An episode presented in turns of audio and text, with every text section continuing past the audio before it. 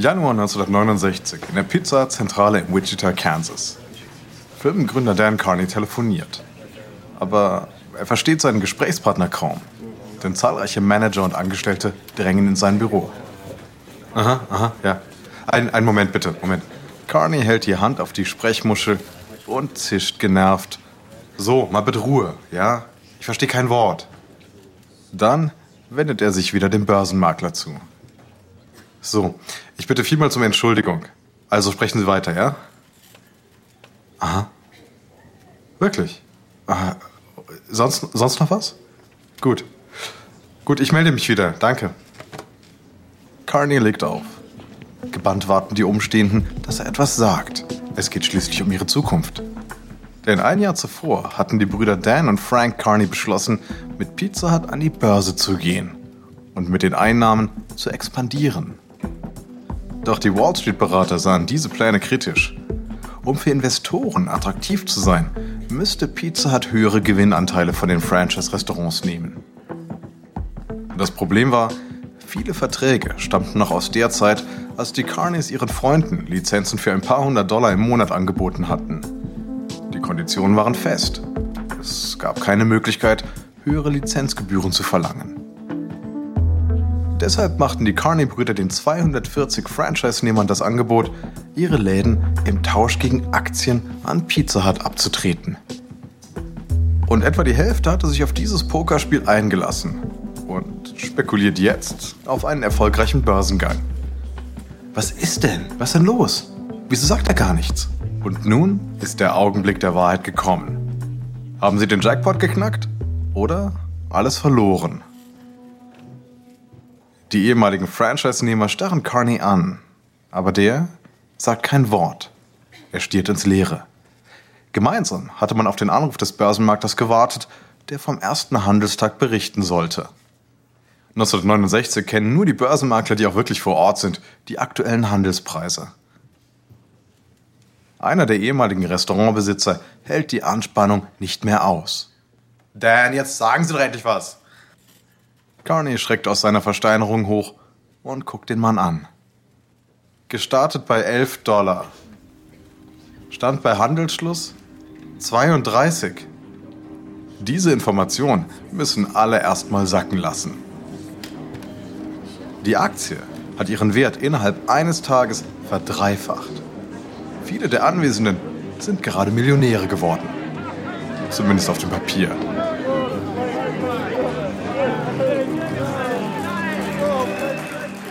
Jubel bricht aus. Menschen fallen sich im Freudentaumel in die Arme. Sektkorken knallen und Zigarren werden angezündet. Die Party geht bis in die frühen Morgenstunden. Doch der Kater lässt nicht lange auf sich warten. Denn für den Börsengang hatte Pizza Hut viele der Franchise-Restaurants geschluckt und sich dabei möglicherweise den Magen verdorben.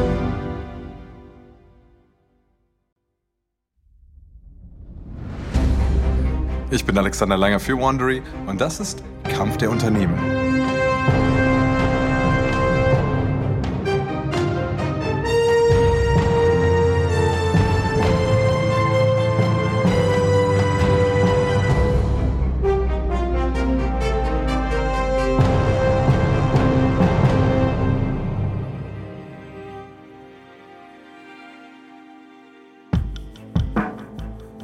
Der letzten Episode machte Pizza Hut auch den Amerikanern abseits der Metropolen Lust auf Pizza.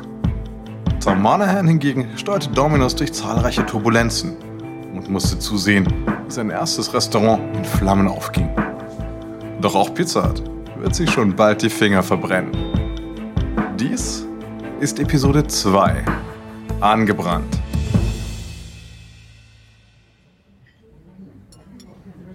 März 1969. Pizza Hut-Chef Dan Carney sitzt in einem Steakhouse in Wichita mit seinem neuen Finanzcontroller, Dan Taylor. Dieser sieht niedergeschlagen aus.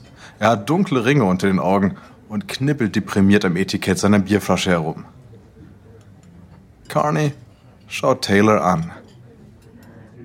So, jetzt mal ganz ehrlich. Wie schlimm ist es? Taylor würde Carney am liebsten ins Gesicht schreien. Hätte er doch nur nie bei Pizza Hut angefangen. Doch stattdessen nimmt er einen Schluck von seinem Bier und antwortet ganz ruhig. Ganz ehrlich, es ist richtig, richtig übel. Sie sind König in einem Luftschloss, wissen Sie das? Carney legt sein Besteck ab und lächelt bemüht. Ja, die Finanzberichte der Restaurants, die wir vor dem Börsengang übernommen haben, äh, die sind ein Problem, okay. Aber, aber ich bin sicher, das bekommen wir in den Griff. Sicher. Taylor verzieht das Gesicht. Das ist keine Kleinigkeit. Zuvor hatten sie 14 Restaurants in zwei Bundesstaaten. Jetzt sind es über 130 in 20 Bundesstaaten. Und es werden mehr. Alle machen die Buchhaltungen anders. Es gibt nicht mal einen einheitlichen Zeitplan. Taylor merkt, wie sich seine Frustration langsam Bahn bricht. Sechs Wochen lang hat er die chaotischen Finanzunterlagen durchgearbeitet. Oft kam es ihm vor wie ein Tausend-Teile-Puzzle eines Jackson Pollock-Gemäldes. Die Restaurantmanager verhalten sich immer noch wie Franchise-Nehmer. Pizza Hut hat zwar die Läden übernommen und die Leute angestellt, aber es gibt kein System. Nichts. Keine Kontrollmechanismen, keine Standardisierung. Natürlich, aber wir wollen doch auch deren Unternehmergeist nicht komplett ausbremsen. Ach was, Unternehmergeist. Wissen Sie eigentlich, was die machen? Die, die nehmen bei ihren Hausbanken Kredite auf, um zu expandieren. Genau wie früher, als eigenständige Lizenznehmer. Eigentlich würden die Banken das ganz genau prüfen, aber das tun sie nicht. Weil es ja keine Kleinunternehmer mehr sind, sondern Vertreter der Pizza Hut Incorporated, eines großen börsennotierten Konzerns. Carney wird unruhig. Okay, okay, gut. Wir müssen also Kontrollen einführen und äh, einen Teil der 5 Millionen aus dem Börsengang verwenden, um diese, um diese Kredite zu begleichen. Die 5 Millionen, die sind weg. Wie bitte? Die sind weg. Ausgegeben. Weg. In, innerhalb von sechs Wochen? Wie gesagt, die Restaurants tun, was sie wollen. Es gibt keine Regeln. Sie haben die 5 Millionen komplett durchgebracht. 5 Millionen und noch mehr. Verdammt. Und jetzt? Taylor nimmt einen großen Schluck Bier. Im Grunde ist Pizza Hut bankrott. Und sobald wir das öffentlich machen, wozu wir übrigens verpflichtet sind, sind auch die Aktien nur noch Schrott wert. Kanye öffnet den Mund, aber er ist sprachlos.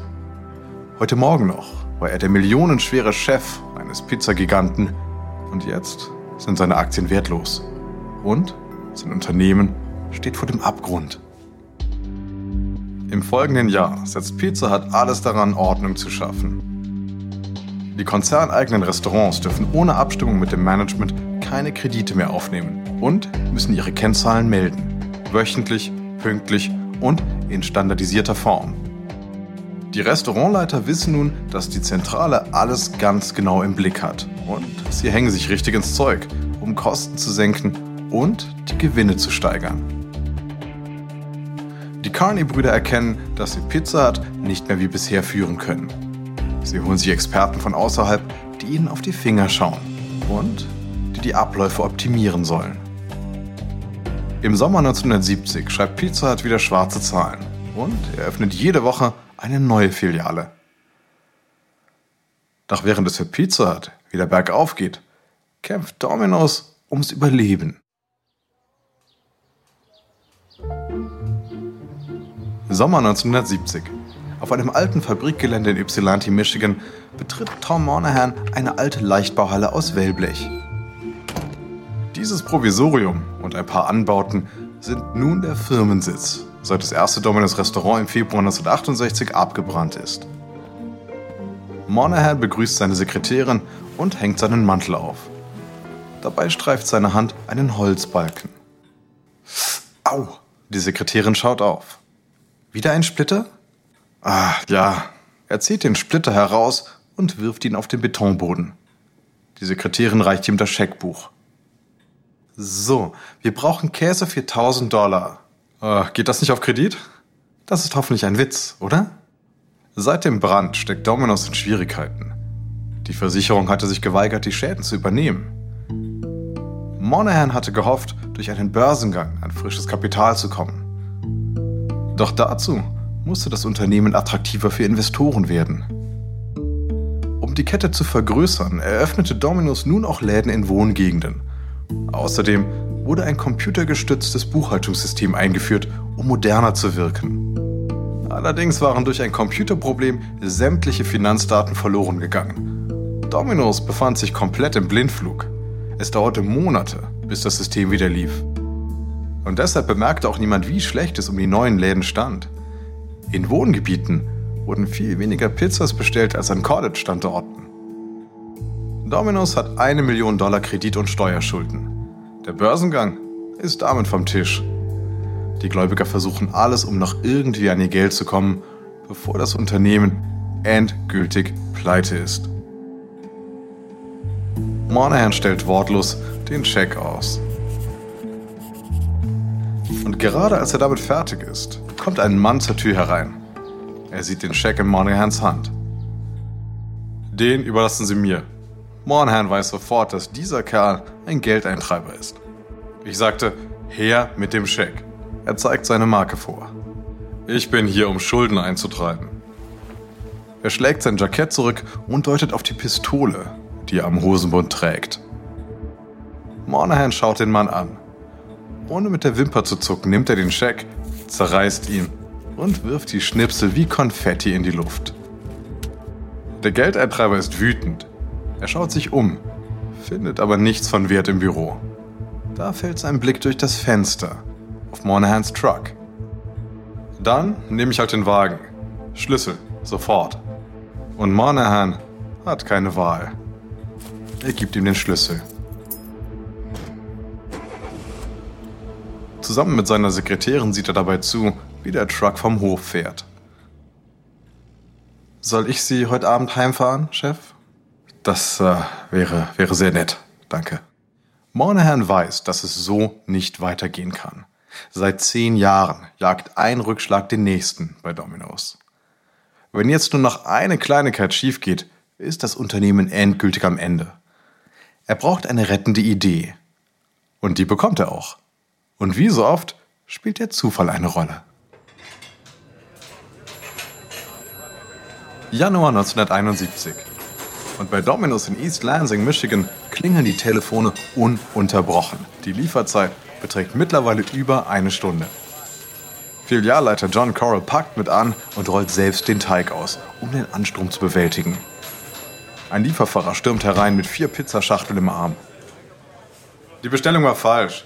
Zwei Salami mit Pilzen, nicht zweimal Salami, zweimal Pilze. Coral erstarrt. Falsche Bestellungen heißt, gleich fliegt ihnen alles um die Ohren. Mist, okay. Okay, okay, mal hergehört. Wir nehmen keine neuen Bestellungen mehr an, ja? Keiner von euch geht mehr ans Telefon. Verstanden? Als das Schlimmste vorüber ist, steckt Corell die Telefone wieder ein. Und sofort klingelt eins. Tom Monahan hier. Hi. Ich versuche schon den ganzen Abend. Wie läuft's denn? Oh, schlecht. Unsere Werbeaktion ist. Die Werbeaktion? Aber da hätte ich doch helfen können. Doch Corell hat Monahan absichtlich nicht informiert. Denn Monahan hätte nur noch mehr Unruhe reingebracht. Ja, die Aktion hieß Super Sonntag. Also jede mittlere Pizza nur ein Dollar. Wir haben groß Werbung geschaltet und ich habe uns einen zweiten Ofen besorgt. Aber ich hatte vergessen, dass Super Bowl ist.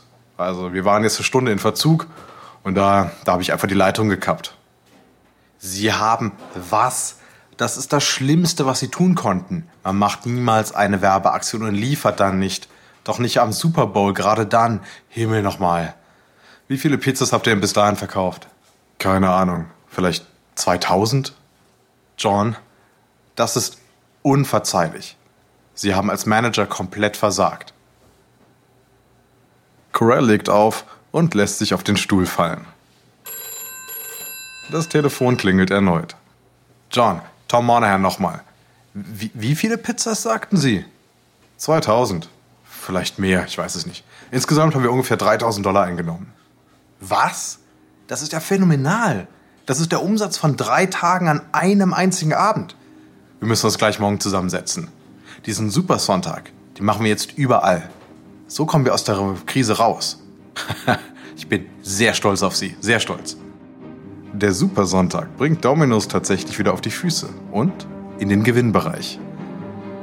Man verbessert die Ausbildung der Filialleiter und optimiert die Auswahl der Standorte.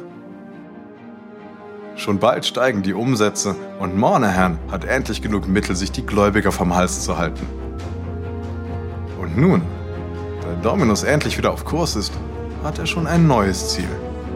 Monahan will es mit Pizza Hut aufnehmen.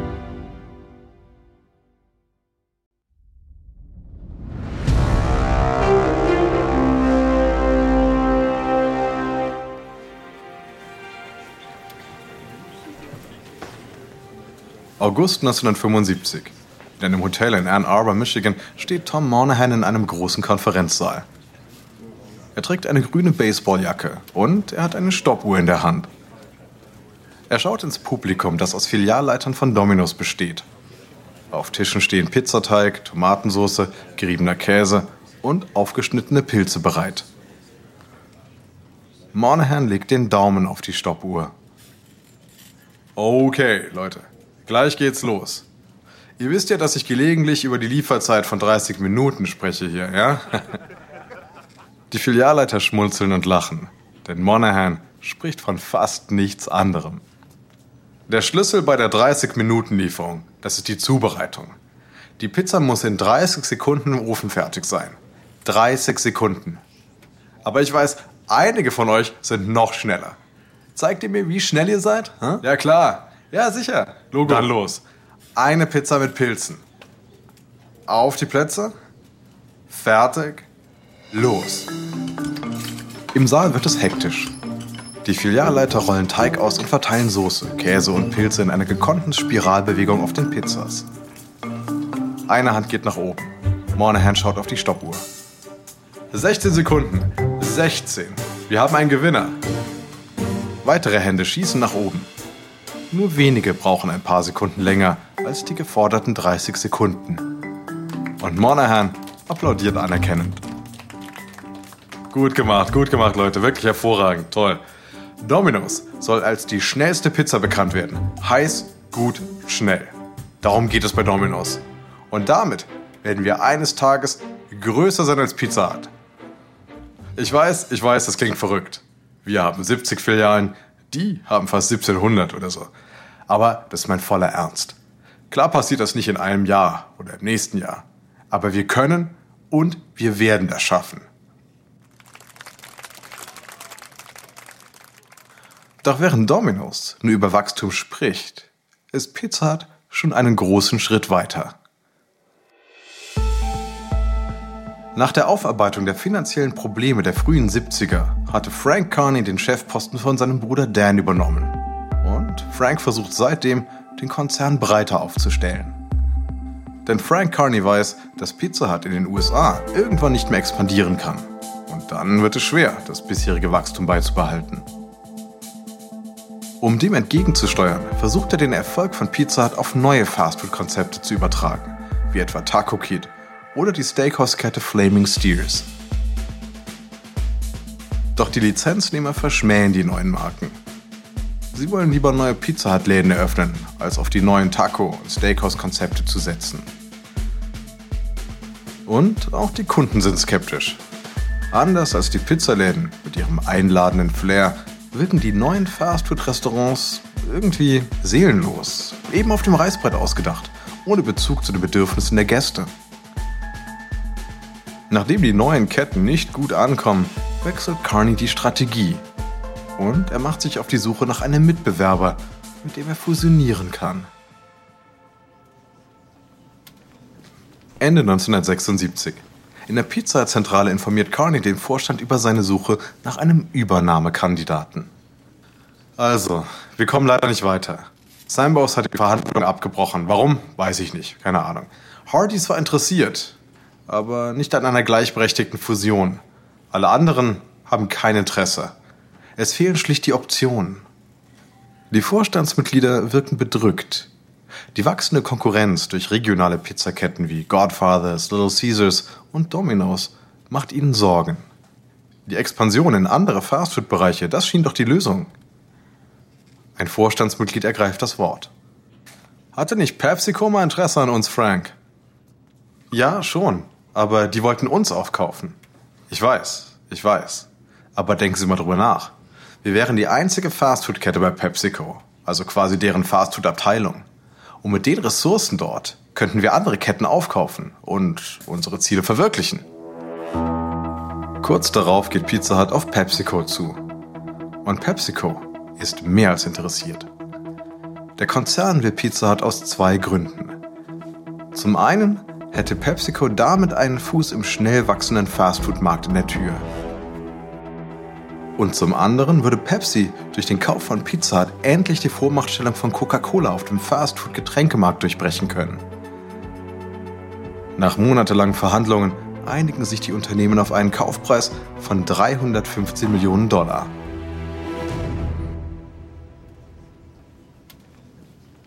November 1977. Sam Myers, der Marketingchef von Pizza Hut, ist im PepsiCo-Hauptsitz in Purchase, New York.